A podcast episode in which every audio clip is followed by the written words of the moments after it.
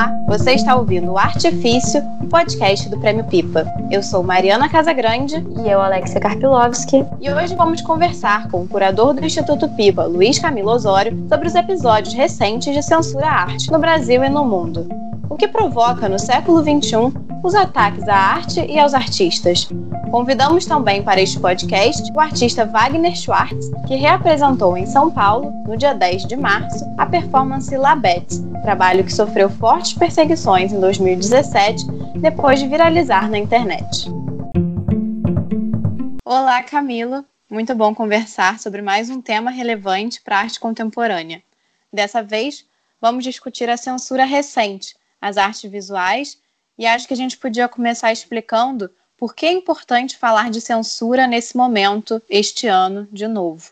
No livro Arte, Censura e Liberdade Reflexões à Luz do Presente, da Luísa Duarte, talvez seja um dos mais completos sobre censura recente à arte no Brasil. Ele foi publicado em 2018 e conta com um texto seu e também de outros críticos de arte, curadores e artistas comentando os casos de censura ocorridos no país em 2017. Já na introdução, a Luísa escreve: Melhor seria se este livro não precisasse existir, e explica que censura era um termo referente ao período da ditadura militar brasileira, mas que desde 2017 episódios de censura na arte voltaram a chocar a classe artística e o público. E eles não cessaram desde então.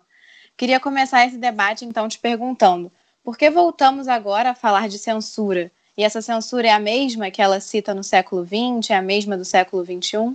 Bom, é, oi Mariana, oi Alexia, sempre legal participar aqui do podcast do Pipa, o Artifício. Bom, essa questão da censura, ela é uma questão que vem crescendo no Brasil é, nos últimos três anos, também ela não se restringe ao Brasil. Temos visto problemas de censura né, às instituições de arte, às exposições, artistas, a espetáculos de teatro, em diversas regiões é, do planeta e, de um modo geral, é, relacionados a governos populistas de extrema direita né, em que esse tema, digamos assim, da censura né, e da, da, da, guerra cultural, das narrativas culturais, é uma, uma agenda relevante, né, um posicionamento desses grupos, desses movimentos, que, de certa maneira,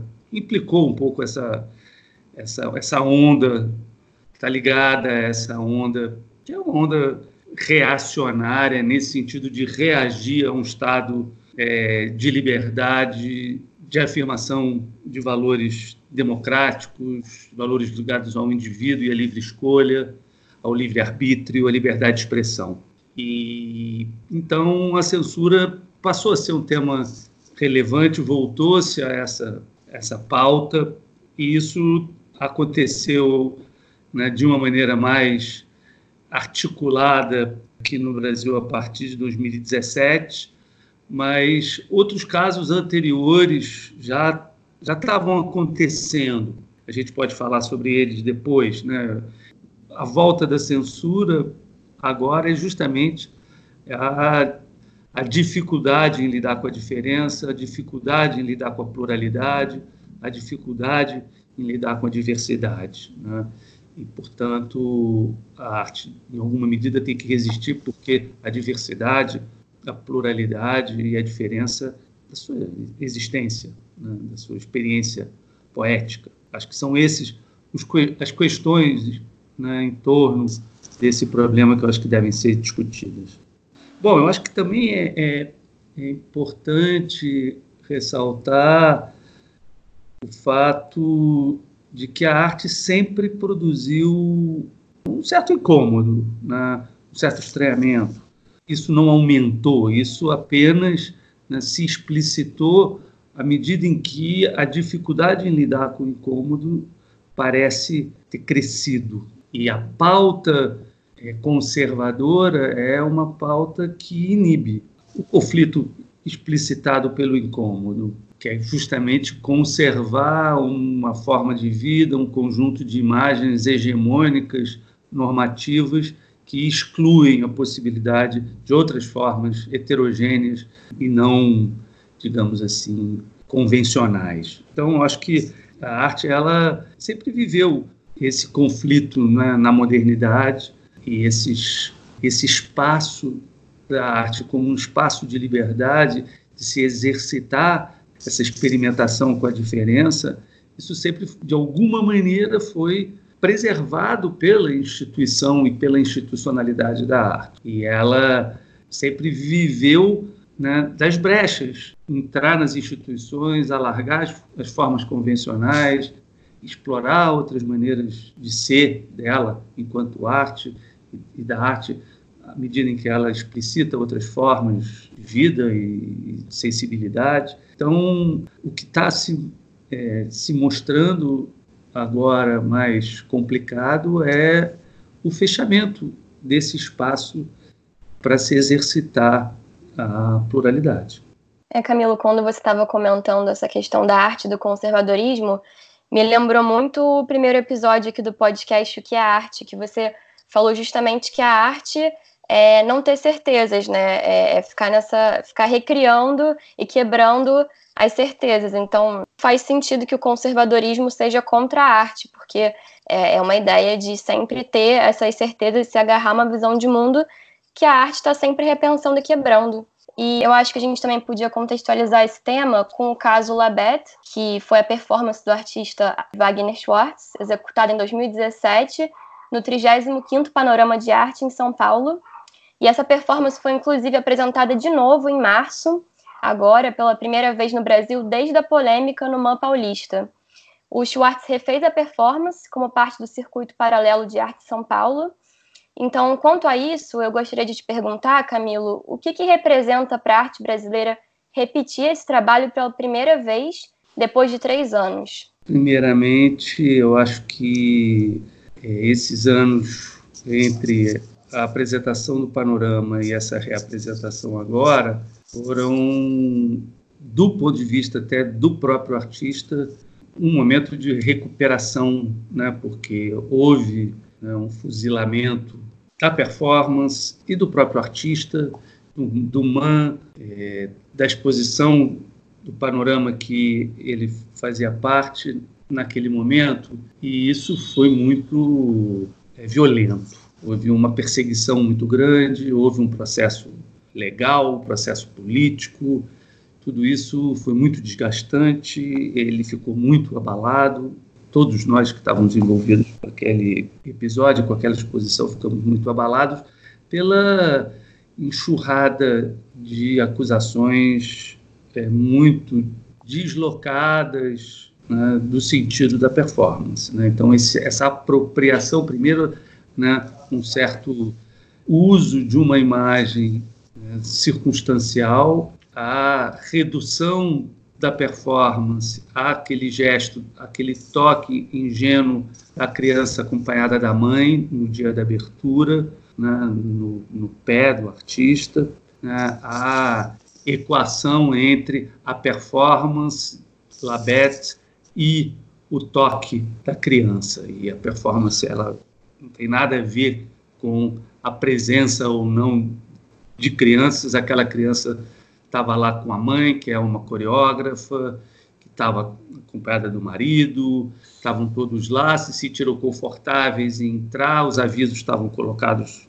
que tinha nudez, ela era amiga do artista, não houve nenhum tipo de, enfim, de transgressão, a criança estava totalmente confortável, entrou, tocou no pé, fez cócegas, foi um gesto até lúdico, no pé do artista e aquilo virou um, um ruído gigante quando pegaram a imagem é, de um vídeo que tinha sido colocado na, na, internet, tiraram, descontextualizaram e a partir dali começaram essa avalanche de acusações extremamente é, violentas e, e, eu diria, muito deslocadas do contexto né, do trabalho e a remontagem funcionou lindamente, o público acolheu, é, não houve nenhum tipo de é, apropriação, nenhum tipo de polêmica.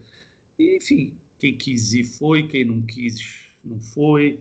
E eu acho que é assim que as coisas têm que ser, né? Eu acho que as coisas acontecem, nem tudo agrada a todo mundo, mas as possibilidades das coisas acontecerem e terem seu espaço de apresentação, eu acho que é importante numa sociedade democrática. Sim, então esse retorno ele foi realmente bem, bem sucedido, né, dentro desse cenário. Até um dos pontos eu acho que muitos críticos levantaram também no, no livro Arte, Censura e Liberdade é que na verdade a censura que estava ocorrendo em algumas exposições elas não eram específicas às exposições ou às obras ou às performances, mas que na verdade eram usadas, né? Todo, todo o trabalho, todos os trabalhos eram usados mais como uma forma de ganhar atenção na internet. É, era uma agenda política, né?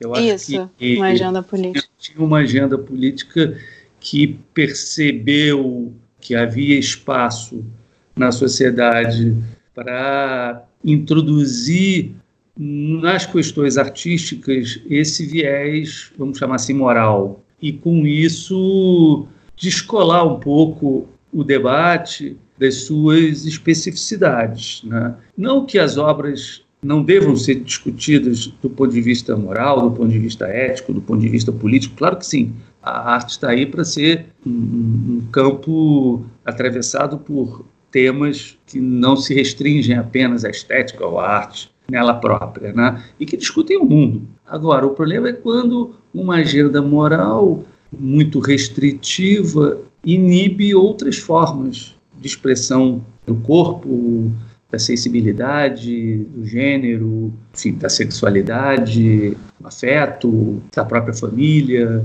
e para além dos cânones, para além né, do que está normatizado, para além do hegemônico. Se foi reproduzido e não houve a mesma repercussão, é porque exatamente não era exatamente pelo conteúdo né, da performance, sim por valores morais individuais e usar a performance como alvo mesmo né, desses grupos conservadores. Se a gente pensar no regime nazista, né, quando se dizia de que forma a arte deveria ser, o que era boa arte, o que era má arte, o que era arte deturpada, justamente do que a gente tenta fugir desde então, né, da arte ter a liberdade expressiva que possa explorar essas questões que o Camilo comentou, de, de corpo, sexualidade, sem ser preso e restringido a uma agenda política ou a, a, uma moral vigente. Claro. Uma coisa que eu acho que, comparando a 2017, o Labette, com a, a apresentação é, agora de março, o fato dele ter, dela ter acontecido num espaço expositivo e não, digamos assim, num palco de teatro ou de dança, eu acho que isso é uma característica peculiar. Por quê? Porque quando, a gente, quando eu convidei o Wagner, justamente naquele panorama eu queria que a dança, o cinema, a arquitetura, outras manifestações, outras linguagens artísticas estivessem presentes, é, por conta do tema que estava sendo discutido ali no panorama. E quando eu chamei o Wagner e o Marcelo Evelin, que era o outro coreógrafo, uma questão que se colocou para a gente era justamente como fazer com que essa exposição durasse, é, esse trabalho durasse os dois meses da exposição. E isso, isso ficou é, nos inquietando antes da abertura, porque a performance ia acontecer só na abertura. E o que fazer? Né? Fazer só um registro em vídeo para deixar na exposição, é, não ia ter verba para fazer várias reencenações, pensar um, um outro dispositivo ali para a exposição em que ele mostrasse desenhos, textos, outros resíduos da, da performance. Mas uh, a gente achou por bem fazer a, a performance, fazer um vídeo, deixar o vídeo lá, é, o espaço, o quadrado onde acontecia a performance ia ficar cercado e ia se manter ali como esse vazio de um corpo que já esteve e que não está mais, mas a preocupação era justamente essa: como fazer com que uma performance dure os meses da exposição. E acabou que a exposição foi completamente sombreada pela polêmica produzida pela performance. É. A exposição acabou sendo atravessada pela performance e só sobrou a, a, performance praticamente ao longo dos dois anos. Tanto que quando se fala do Labete no MAN de São Paulo, se fala do Labete no MAN de São Paulo como se fosse um trabalho isolado de um contexto expositivo de uma temática curatorial, etc. E só deu a obra. Né? E só aconteceu a obra. E aconteceu também por conta de uma performance que foi filmada, várias pessoas filmaram ali, né, naquele momento, no, no dia da abertura, esse, frenesi que a gente vê hoje para as pessoas registrarem e depois subirem isso. E depois que a coisa estava circulando online, foi retirado do contexto e colocado só a imagem daquela criança com a mãe e reduziu a performance àquela cena. Aí você tem duas apropriações. Uma apropriação de uma coisa que, que acontece no espaço e no tempo, com um corpo e um conjunto de outros corpos em torno ali assistindo, é uma performance.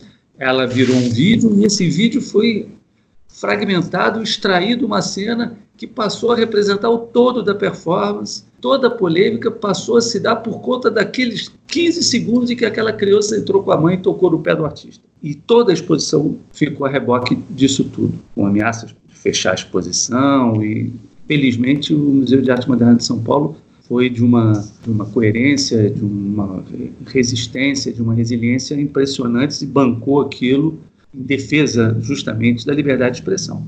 Mas eu acho curioso esse fato das especificidades de uma performance de dança no espaço expositivo, das artes visuais, todo esse contexto que se desdobrou a partir daí e que tem a ver com isso. As pessoas, eu acho que numa exposição tem muito mais tendência, por ser artes visuais, a filmar, a colocar online, a fazer essa imagem circular, e isso acaba gerando outros problemas, que é essa apropriação, essa manipulação que foi produzida nesse espaço aí público que é a rede. Né?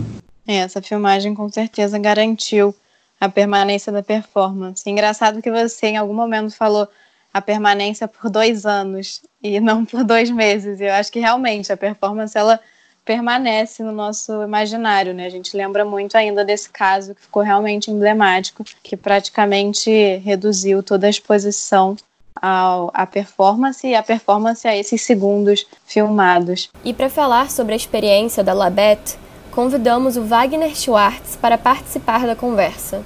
Ele, que mora na França, contou como foi esse retorno ao Brasil agora em março e a reapresentação por aqui. Eu penso em apresentar Labette desde que a performance foi capturada pela milícia midiática e transformada em um perigo para a extrema direita brasileira, para quem ignora o que acontece dentro de um espaço expositivo, dentro de uma galeria, de um museu. Dessa experiência eu guardo um sentimento assim muito presente hoje que é como se eu tivesse me tornado amigo do medo. Tornar amigo do medo quer dizer andar com ele, saber que o medo faz parte do nosso trabalho, faz parte do projeto estético e político do nosso trabalho. Claro que havia um certo receio na elaboração dessa, dessa chegada, mas ela foi necessária. Se a gente está num tempo, num momento em que a gente pode se proteger e atualizar um contexto, ou seja, atualizar a violência, é preciso agir. E foi o que eu senti antes de apresentar Labete e é o que eu sinto depois de ter apresentado Labete. Ou seja, a gente transformou o passado na experiência que é hoje o futuro. A reapresentação em março seguiu o curso das apresentações anteriores. Algumas pessoas entraram em cena, outras se colocaram no lugar do observador. É claro que havia um sentimento suspenso no ar, de uma certa recuperação estética, política do trabalho. E ela aconteceu. Camila, queria te perguntar sobre as instituições, porque no texto você escreveu o texto também para o Arte, Censura e Liberdade. Logo depois dos ataques, você relaciona a perseguição ao artista e a todos os envolvidos na apresentação ao mundo fragilizado institucionalmente e ao retraimento da política no mundo contemporâneo, que, nas suas palavras, era uma espécie de barbárie social.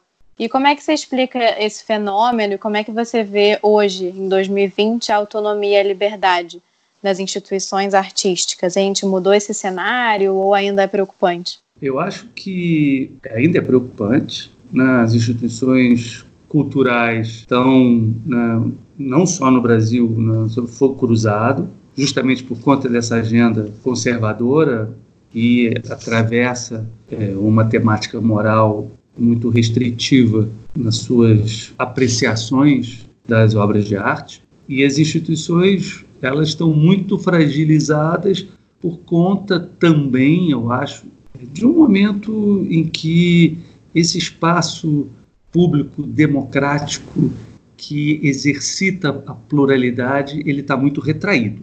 Não só exercita, mas como respeita e funciona a partir da pluralidade. Então, todos esses debates que dizem respeito né, aos riscos das instituições democráticas né, no mundo na sociedade contemporânea, eu acho que estão falando justamente dessa fragilidade institucional. Não só das instituições de arte, mas das instituições políticas também, né, jurídicas, e que estão constantemente sendo questionadas, arguídas né, e que, ao mesmo tempo, elas têm que se colocar também em reflexão né, e, e repensar as formas de participação, é, repensar as formas, digamos assim, de preservação dessas instituições, de afirmação da liberdade, da diversidade. Então, acho que é um, é um momento de muita preocupação, de muita serenidade, para que não ponhamos em risco o básico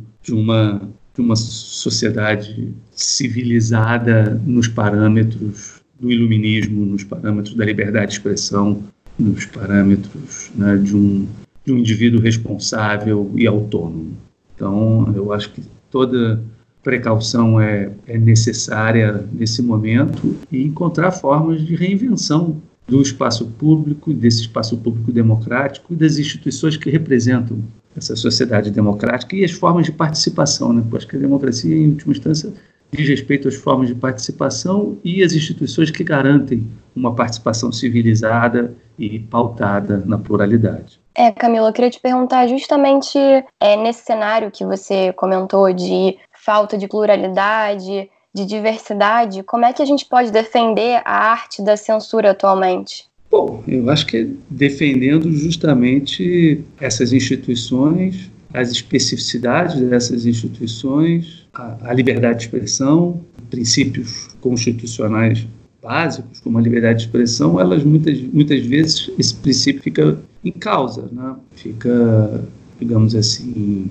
ameaçado conta desses, desse atropelo de uma agenda conservadora e moralista. Eu acho que é mantendo né, a certeza de que a liberdade de expressão produz insegurança, a liberdade produz muitas vezes o conflito de lidar com o outro, de lidar com um outro que não cabe muitas vezes nas nossas medidas, mas que há que se exercitar essa, esse convívio na pluralidade que não é trivial e defender as instituições que garantem essa convivência plural. Ter certeza que isso faz parte de uma sociedade é, democrática, de uma sociedade pluralista, de uma sociedade complexa. Sim, com certeza. Obrigada, Camilo por mais uma conversa. No momento a gente vive, na verdade, é, o fechamento das instituições por uma outra razão, né? A pandemia Exato. do coronavírus. É verdade. Mas quando essa, essa triste situação que pede isolamento de todos, com certeza, passar, esperamos que as nossas instituições voltem a funcionar normalmente e com total garantia de liberdade e pluralidade. Muito obrigada, Camilo, por debater mais uma vez com a gente. Gostaria de agradecer também ao Wagner Schwartz pela participação aqui no podcast e também por persistir com seu trabalho artístico defendendo a liberdade de expressão no Brasil. Pela primeira vez, esse nosso podcast né, foi gravado remotamente, porque estamos seguindo as orientações de isolamento social. Então, nesse momento de incerteza que a gente está vivendo, eu desejo que vocês se cuidem e, para quem puder, deixe o lembrete para os ouvintes: fiquem em casa e lavem as mãos. Então, um abraço simbólico e até o próximo episódio. Um abraço para vocês também, para todo mundo.